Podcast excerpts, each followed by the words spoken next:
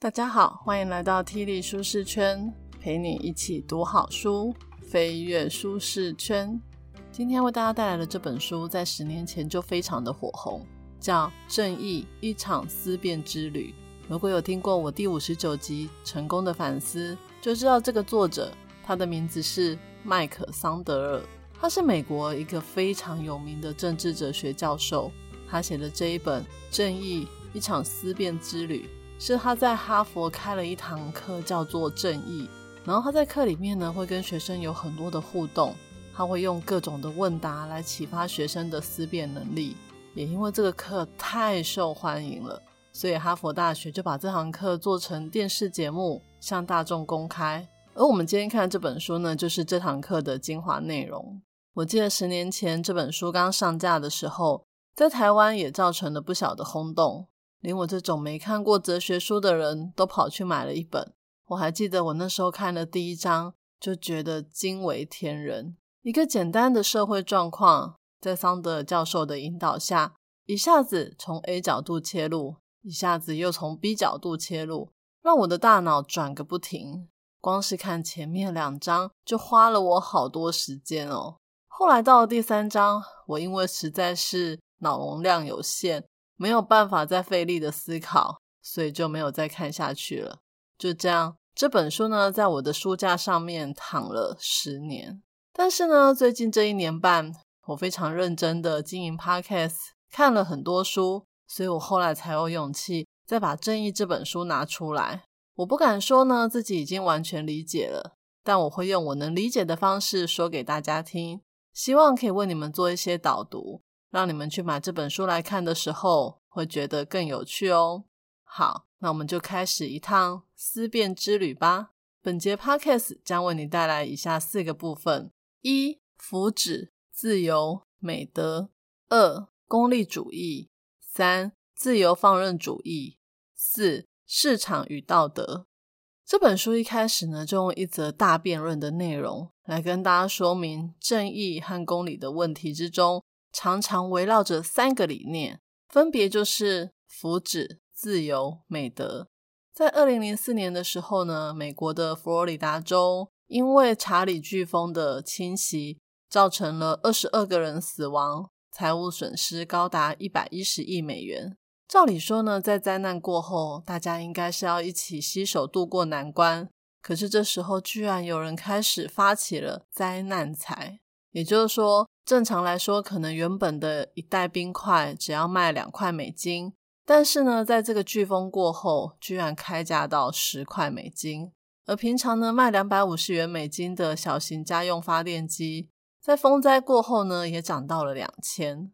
甚至还有民众去汽车旅馆要避难的时候，发现原本一个晚上的房价只要四十元美金，也趁机涨到了一百六十元美金。大家应该会想说。美国是没有政府吗？怎么可以让这些无良商家大发灾难财呢？但其实呢，在佛罗里达州呢是有反哄抬法的，而且在风灾过后，政府呢差不多接获了两千多起的投诉，但是呢，有的有告成功，有的没有。不过呢，就在检方要出动向这些无良商家提出告诉的时候，居然有一批经济学家说，反哄抬法跟民众的愤怒。在理论上都是说不通的。嗯哼，这什么意思啊？其实这个还蛮有趣的。让我们换一个角度来思考。大家应该知道，经济学最著名的理论就是供需理论。当供给变多，需求变少，价格就会便宜。而在风灾过后，所有的人都急着要重建家园，所以这个时候呢，需求变多，供给变少，价格当然就在市场机制下一路飙升。反映在这个查理飓风的案子，就是冰块涨了五倍，小型家用发电机涨了快十倍。可能有人会说，这种市场决定的价格不公道，根本就是吸血鬼的行为。但是从经济学的角度来看，价格没有公道不公道的问题，它只是反映买卖双方在交易当下的选择而已。也就是说，我标价十块，都有人要买冰块，而且还可以卖光。那我为什么还要卖两块呢？再说，买方也没有被胁迫啊，你买得起就买，买不起就算了。没有人逼你。而且经济学家甚至还说，只要是市场可以承受的价格，都不算哄抬物价。这种价格呢，虽然看起来很高，但是它既不贪婪，也不无耻。这只不过呢，就是反映自由社会对商品和服务的处理方式而已。这句话很重要哦。这边点到了“自由”两个字，在学经济学的时候呢，我们都知道，如果让市场机制自由的去运作，自然就会达到一种平衡。所以这个时候呢，经济学家也说了，在风灾过后呢，一般民众可能会觉得让市场决定价格不好，有损他们的消费者权益。但其实涨价也有涨价的好处，像冰块啊、小型家用发电机这种东西涨价，就可以吸引外地的厂商想要来佛罗里达州卖东西。到时候供给变多，价格自然也会下降，还可以促进整体的经济发展。不知道大家听到这里有没有觉得，本来我们都觉得发灾难财很过分，这些无良商家应该都要被罚钱才对，还我们一个公道。但怎么听完了经济学家对自由市场的观点，好像也蛮有道理的。就像我们都知道，台风过后高丽菜会涨价，也没有人会去告卖菜的。一个愿打，一个愿挨，不就正好符合市场自由机制的运作吗？但是这样子发灾难财，真的可以被民众接受吗？这个时候呢，又有捍卫反哄抬法的人出来说话了，他们就说呢。灾后的价格上涨，并不是真的在反映自由市场的正常情况，也就是说，并不是由供需原则来定定一个买卖双方都同意的价格。因为呢，在急难的时候，可怜的买方就是消费者，根本没有自由，他们是逼不得已才去购买的。因为那些东西呢，都是维持他们安全住宿所需要的生活必需品。也就是说，我家就是没电。我家就是需要小型家用发电机、冰块这一类的东西，让我的基本需求可以满足，所以我一定要买这些东西。但是你们这一些无良商家却自己决定市场价格，而我一点自由都没有。我们都知道，生活必需品跟高丽菜可不一样。风灾过后，我可以一个月都不吃高丽菜，让菜价恢复到正常的价格。但是我们可不能一天没水没电。这样日子会过得非常痛苦，所以呢，光是一个查理飓风的反哄抬法大辩论，就触碰到了道德法律上的各种难题。也就是说，我们到底是应该以全民的福祉为先，还是应该要让市场自由的发展，政府不要干预？又或者是我们应该要彰显普世的价值观，也就是普世的美德？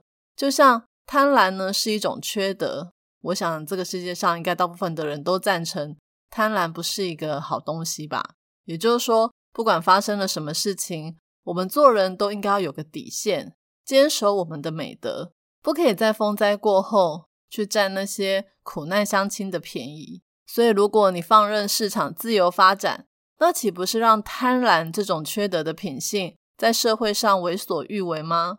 讲到这里，我们已经从查理飓风。反哄抬法的三方论点，点出了福祉、自由、美德这三个呢，常常在正义和道德辩论中会用到的观点。接着呢，我们就会针对福祉，也就是追求人民最大幸福原则的主张，还有自由，也就是放任个人以及市场发展，以及美德这三个论述来做更多的讨论。接着第二个部分，我们就来聊聊功利主义，就是以最大幸福为原则的论点。先来一个哲学论述中非常有名的电车问题。假设呢，今天你是一个电车驾驶员，你正在以时速一百公里的速度在轨道上行驶，你看见呢，远方的轨道上有五个工人正在施工，但是你的刹车坏了，停不住。你知道。以这样的速度冲过去，这五个工人铁定没命。但是呢，这个时候你发现前方轨道有一个分叉点，另外一条支线的轨道上面只有一个工人在施工。所以，如果你及时的将电车转到另外一条轨道，只会撞死一个人。请问你会做怎么样的决定呢？我想，多数的人应该都会说，当然是转向啊，撞死一个人总比撞死五个人好。如果你会这样想的话，表示你现在就是站在以多数人最大幸福为原则的功利主义的论点。好，那这个时候呢，我们再把这个问题做一些情境的改变。这次呢，你不是电车驾驶员，而是一个路人，然后你正站在轨道上方的一座天桥，而且那个轨道没有分叉。现在呢，你刚好就目睹到一台时速一百公里的电车正要冲过来，很明显的。你看出他刹车失灵，然后你也看到前方轨道有五个工人正在施工。这时呢，你旁边站了一个跟你一样在看电车的大胖子，然后你突然心生一计，就想说，如果现在马上把那个大胖子推到天桥下，就可以挡住电车。虽然大胖子会被撞死，但是那五个人可以因为这样得救。你其实呢有考虑过要不要牺牲你自己，只是你太娇小了。你担心，就算跳下去也挡不了电车。总之呢，现在你是站在天桥上的路人。我想问的是，你会不会去推大胖子？如果拿这个问题呢去问大家，多数的人一定会说：“当然不会啊，这可是谋杀呢。”可是大家再想一下哦，第一个情境，牺牲另外一个轨道的那一个人救五个人，是以一救五。那把大胖子推下去，不也是以一救五吗？不都是以多数人最大幸福为原则的功利主义吗？怎么刚刚那个大家就赞成，这个就不行了呢？可能有人会说，意图不一样，驾驶员将车转向是为了救五个人，但是路人将人推下去，这是谋杀。但其实这么说好像也说不过去，路人也可以说，我是为了要救那五个工人啊。而且驾驶员把车转向，不是也等于在谋杀那个工人吗？那到底问题是出在哪呢？我们之所以会觉得路人推大胖子比较不能接受，是因为在寻求多数人最大幸福时，我们也会考量所谓的美德。对普世的价值观来说，害死无辜的生命就是一个缺德的事。在看这本书的时候，你就会发现，当一个哲学问题被抛出来的时候。你一下子会以为自己是功利主义，一下子又觉得自由主义很有道理。可是，如果有人提出一些踩到道德底线的情境的时候，我们又会跑出来捍卫我们的道德。那在功利主义的这个部分呢，其实有一个很有名的哲学家叫做杰瑞米·边沁，他的论点很简单，就是道德的最高原则就是幸福最大化。所谓的幸福呢，就是追求快乐，并且扣除痛苦的最大总和。他说：“所有人都喜欢快乐，讨厌痛苦。”于是他建议政府在立定法律或者是施政的时候，应该要尽可能的为人民带来最大的幸福。边沁呢有一个很有名的乞丐管理论点，他的论点是：当你看到路上有很多的乞丐的时候，会有两种状况。心软的路人呢，看到乞丐会有恻隐之心，觉得他们很可怜；但遇到心很硬的路人，看到乞丐的时候，会觉得他们很厌恶、很讨人厌。而不管是恻隐之心，或者是厌恶，都是一种不舒服的感觉。也就是说，乞丐的存在让这个世界上绝大多数的人都不舒服。那如果从功利主义的论点来看，就应该要管理这些乞丐。怎么管理呢？边沁呢？他就建议把乞丐们都关到一个地方，让他们服劳役。听到这里，你心中的美德是不是又跑上来了？怎么可以这样对乞丐？也太不人道了吧！而且自由主义的人就会说：不行，这样子你违反了乞丐身为人的自由。先别急，边沁呢会这么说，是有想法的哦。他说，路上的乞丐大部分都很悲惨。他们是生活过不下去才去当乞丐的。那如果现在乞丐都进去了劳役所之后，他们就有工作了，因为他们在这里必须要付出劳力才有饭吃。而且你不要把这个劳役所想的好像监狱一样，其实它非常的人性。那些乞丐呢，在里面工作，有一个记账本可以记录呢他们的收入、各种的支出。劳役所呢还很贴心哦，会帮他们保险。在他们生病的时候呢，还有医疗保险的理赔金可以 cover，是不是人很好？你们想想看，以前呢，这些乞丐在路上乞讨的时候，还会被别人白眼，被人家欺负。来到这里，只不过是少了自由，可是有工作，不会被看不起，生活还过得下去。这样子不是也把乞丐这群人的功力提升到最高点吗？你在听完了边沁的乞丐管理后，还会觉得不人道吗？其实呢，边沁会这么做的目的，绝对不是在惩罚乞丐。他只是在解决一个有损社会公利的问题，用这样的方法来增进全民的公共福祉。你会不会想说，这个理论听起来还蛮棒的？像我跟丽慈讲的时候，他说这理论超棒的，一定要这样做。可是你有没有觉得很纳闷，怎么现在没有国家真的这么做呢？其实第一个问题还是出在个人权利。很多人都认为，功利主义最大的问题就是不尊重个人权益。只在乎增加快乐、减少痛苦的总和。这样做的话，很有可能把每个人真正想要的踩在脚底下。就像你如果去问一个一个的乞丐说：“你们愿意进入劳役所吗？”大部分的人还是不愿意，因为一旦进去了，就等于没有了人权。而功利主义第二个常常被抨击的就是，不同的价值观之间真的有同一个标准可以来衡量吗？也就是说，我们要用什么来衡量幸福？用什么来衡量快乐跟痛苦？从乞丐管理中，边沁认为，只要有工作，可以吃得饱，有个睡觉的地方，不会让路人心里不舒服，这样就是幸福。可是对很多人来说，自由比当个工作奴隶更重要。而且路人说不定也不觉得恻隐之心有什么不好的，能帮助到有需要的人，对很多人来说。也是一种幸福。粗略的讲了功利主义之后，我们接下来来谈谈许多人所拥护的自由主义。再来一个大辩论。大家都知道，这个世界上存在着很大的贫富差距。二零二二年，全球首富是特斯拉的执行长马斯克，他以两千两百一十九亿美元挤下了亚马逊的贝佐斯。而第三名是 LV 集团的老板。第四名呢，就是比尔盖茨；第五名是巴菲特。如果以功利主义的角度来看贫富差距这一件事，他们就会支持要追求所有人民的幸福极大化。用这样的想法呢，就会去支持财富重分配的看法。像是如果拿走了比尔盖茨一百万美元，分给一百个有需要的人，一人一万，那整体的幸福感一定会增加。因为拿走比尔盖茨一百万美金，他其实一点感觉也没有。可是那一百个人会开心的不得了，像是中了乐透一样。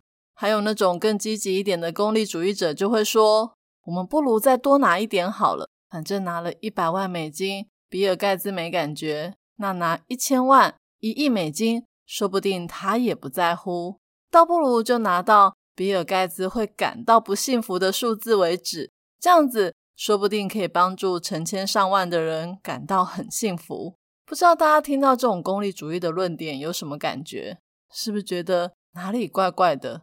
其实呢，多数人会反对这种劫富济贫的原因是站在自由主义的论点，也就是说，我们凭什么帮比尔盖茨决定他的钱要拿出来分？这是一种强迫，我们侵犯了他使用个人财产的自由。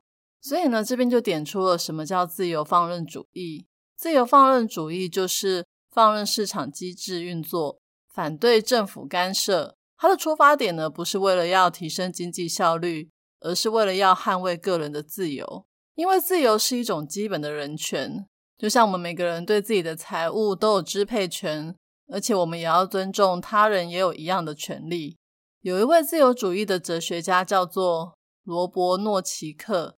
他说：“贫富差距没有什么不妥的，你不能说有差距就是不正义。因为比尔盖茨他有钱是他赚来的，你不能因为他家财万贯就叫他拿钱出来分。可能有人会说，比尔盖茨还算是好人，但是有些人真的就是为富不仁了。不然，像罗宾汉、廖天丁这种劫富济贫的人，怎么会被当作是英雄呢？”诺奇克说。在自由放任主义中，只要看两个论述有没有符合正义就好。一个是初始正义，一个是转移正义。初始正义就是你当初拿到这笔财富的时候，你是用正当的手段拿到的吗？如果你今天是偷蒙拐骗，那当然不能放任。而第二个转移正义就是你的钱是不是从自由市场里面交易赚来的，或者是别人自愿给你的？也就是说，你是靠自己的能力赚钱、投资，或是收到捐赠的吗？如果是的话，那都是你的本事。政府不可以没有经过你的同意就叫你把钱交出来。所以呢，只要符合这两点的正义，那就算这个社会上有贫富差距，也是正当的。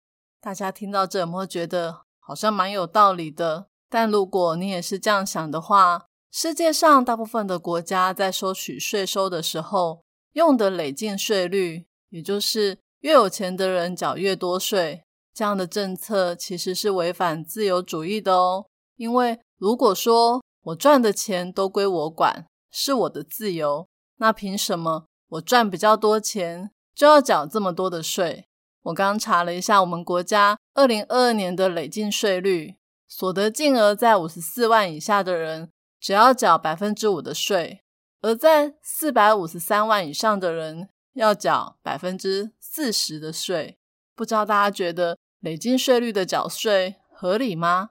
我个人觉得很合理呀。有钱人取之社会，用之于社会，多赚就多缴，这样子一方面可以降低贫富差距。还可以促进国家社会的发展跟建设，不是超合理的吗？那如果是这样想的话，刚刚说从比尔盖茨身上拿走一亿美金出来给有需要的人，怎么就不赞成了呢？这不也是有钱人取之社会，用之于社会吗？多赚多缴钱，促进社会上更多人的福祉吗？哼再这样下去，我们就要鬼打墙了。吵都吵不完。简单来说，自由放任主义就是主张政府功能应该要最小化，只要保护人民的财产不要被偷盗，维护社会和平，或者是保护各种人身、财产、工作、婚姻、言论各种行为的自由。除此之外，政府通通不要管，这样子才算是符合自由放任主义哦。在知道了自由放任主义是什么意思之后，我们接下来聊自由主义放任市场机制运行。那如果与生而为人就必须要讲求的道德产生了冲突，该怎么办？二零零一年的时候，德国有一个四十二岁的人叫做麦维斯，他在网络上刊登了一则广告，他征求有没有人自愿被他杀掉，然后煮来吃。不知道大家有没有听过我的第六十三集《自愿被吃掉的猪》。现在讲的这个麦维斯的案例，就是真人版的自愿被吃掉的猪。一般人呢看到这一则广告，应该都会觉得这个麦维斯是神经病吧？怎么会有人想要自愿被杀来吃呢？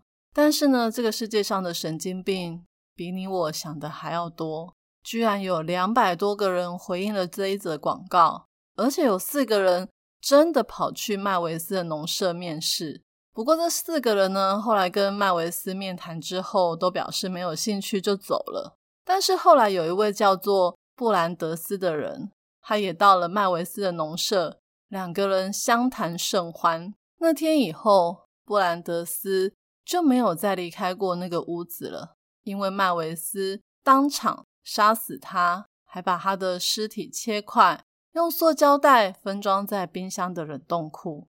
当麦维斯被捕的时候，他已经吃下了四十多磅，差不多二十公斤的被害人遗体，而且他还说他都用橄榄油跟大蒜来烹饪。这个麦维斯呢，上法庭的时候说，德国的法律又没有禁止吃人肉这一条，况且他这么做不算是谋杀，因为对方是自愿被他杀的。而且后来麦维斯的律师说，麦维斯呢，顶多就是犯了。协助自杀的罪，吃人肉没有罪。协助自杀呢，只能够判五年。可是呢，这个法官后来斟酌了很多的意见，还是判了麦维斯八年半的有期徒刑。这个麦维斯吃人肉的故事，其实就是一个自由放任主义的终极版。如果你赞成自由，那就不应该惩罚麦维斯。那为什么最后法官却判了八年半的有期徒刑呢？是因为相较于自由主义，我们更在乎人的道德以及生而为人的价值。况且，人们的生命是不能随便被剥夺的，即便是他自己愿意也不行。在讨论正义的论点时，很常会围绕一个观点，就是市场是不是公平？但是这个世界上应该有某些东西是金钱没有办法买的，或者是根本不应该用钱买吧？自由主义的人挺市场，他们标榜的是自由，他们认为放任人民参与自愿的交易就是尊重人民的自由，就像刚刚麦维斯的案例就是。而功利主义的人也挺市场哦，但是他们标榜的是福祉，也就是说，只要自由市场可以促进整体的福祉，两个人进行买卖，双方各取所需，没有害到别人就好了。所以，其实，在功利主义的看法，麦维斯那个案例也没有任何的问题。不过，事情真的有这么简单吗？我们再来看看一个发生在一九八五年的代理孕母事件。有一对夫妻，夫妻俩呢都是高知识分子，拥有令人称羡的职业。但是呢，因为妻子有一种罕见疾病，不能生小孩。可是夫妻俩都非常的希望有一个小孩，所以他们就征求代理孕母。后来有一个叫做玛丽的二十九岁妇人来应征，他们双方签下了合约，用这对夫妻中丈夫的精子来做人工受孕。而且他们约定好，孩子一出生之后就要把孩子交给爸爸，而玛丽呢要完全放弃母亲的权利，让这对夫妻来领养。事后呢，玛丽可以获得一万美金作为报酬。讲到这里，是不是完全符合市场运作机制？双方自由交易，没有人被胁迫，各取所需，大家都有好处。不管是自由主义还是功利主义。都说得通哦，但是呢，事情当然没有想象的这么顺利。玛丽呢，经过了一年，生下了一个女儿。后来，她居然反悔了。她发现她自己舍不得这个小孩，就带着这个婴儿逃到别州去了。然后，那一对夫妻就报警，说玛丽违反合约。后来，双方呢就上法院争这个婴儿的抚养权。如果今天你是法官，你会怎么判呢？其实，如果单纯从市场的角度来看，当初订定合约的时候，双方都同意，玛丽事后带婴儿逃跑，应该算是她不对。可是呢，玛丽她这时候可以主张，当初呢在签合约的时候，他不知道原来要割让自己的孩子是一件很痛苦的事，他是事后才知道的。所以，如果这个时候逼他履行合约，就是违反了他个人的自由，也危害了他的福祉。嗯，这样的论述听起来是不是蛮有道理的？不过呢，法官并没有接纳，因为呢，那对夫妻对玛丽并没有任何的欺骗，也没有隐藏任何的资讯。况且，玛丽不可能完全没有办法想象自己跟孩子分离的痛苦。那这个时候呢，又有人提出了美德的论点。很多人都认为婴儿的买卖是不应该的，因为这么做就是把婴儿当作商品来贩售，而且妇女的生育能力也不应该被出租，因为这样就是物化女性、侮辱女性的人格，等于是在剥削女性、不尊重女性。持有这种论点呢，他们就是认为美德才是正义的标准。我管你自由主义还是功利主义怎么说，人权、人格、生命价值。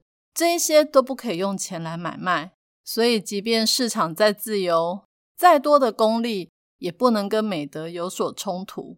那这个案例呢，他最后还是把婴儿判给了这一对夫妻，因为呢，这对夫妻是比较有能力，能够来养这个孩子。但同时呢，法官也给玛丽母亲的权利，让她可以定时的来探望这个婴儿。最后这个结局，我只能说，真的是两全其美。不知道大家从第一个查理飓风听到现在的代理孕母，有没有觉得头很昏？每个议题呢都有福祉、自由、美德三方不同的论点，大家都各有主张，各说各话。其实呢，在这本书的最后，桑德教授也有告诉我们他对于正义的看法。这个部分呢，可能要等大家看完整本书，再去听教授的论点，会有更多的体会哦。今天的说书就说到这里，最后来讲一下看完这本书的感想。看这本书的过程，我实在是深刻的体会到人心是善变的。我一下觉得功利主义好，一下又觉得自由主义很不错。但是呢，碰到道德的议题的时候，我又会站在美德这一边。而思辨就是这么有趣的旅行，我们东看看西看看，参考别人的想法，再加入自己的意见，说不定最后也可以发展出你自己独特的见解哦。如果你觉得你太久没有动脑，或者是太久没有听听别人的想法时，非常建议你来看这本书哦。今天我要送给大家的三个知识礼物分别是：一、功利主义就是追求最大幸福为原则，但是你愿意牺牲小我来完成大我吗？二、自由放任主义是任市场机制运作，政府干预最小，但是当你发现世界越来越不公平时，你会不会希望政府出面主持公道呢？三、美德至上。追求的是普世的价值观，但普世的价值观又是什么？是谁可以去界定的呢？我已经把今天所有的重点内容都放在我的部落格 podcast 的说明栏有连接哦。这一集的题目是：听完了这本书，你比较喜欢福祉、自由、美德哪一种论点呢？欢迎你留言跟我分享你的看法。愿上帝帮助我们从神的眼光来看待。何谓人民最大福祉？何谓真自由？何谓真美德？也让我们为执政掌权的人祷告，愿上帝赐给他们智慧，做出对人民最有帮助的决策。霹雳舒适圈，两周一本好书，我们下次见，拜拜。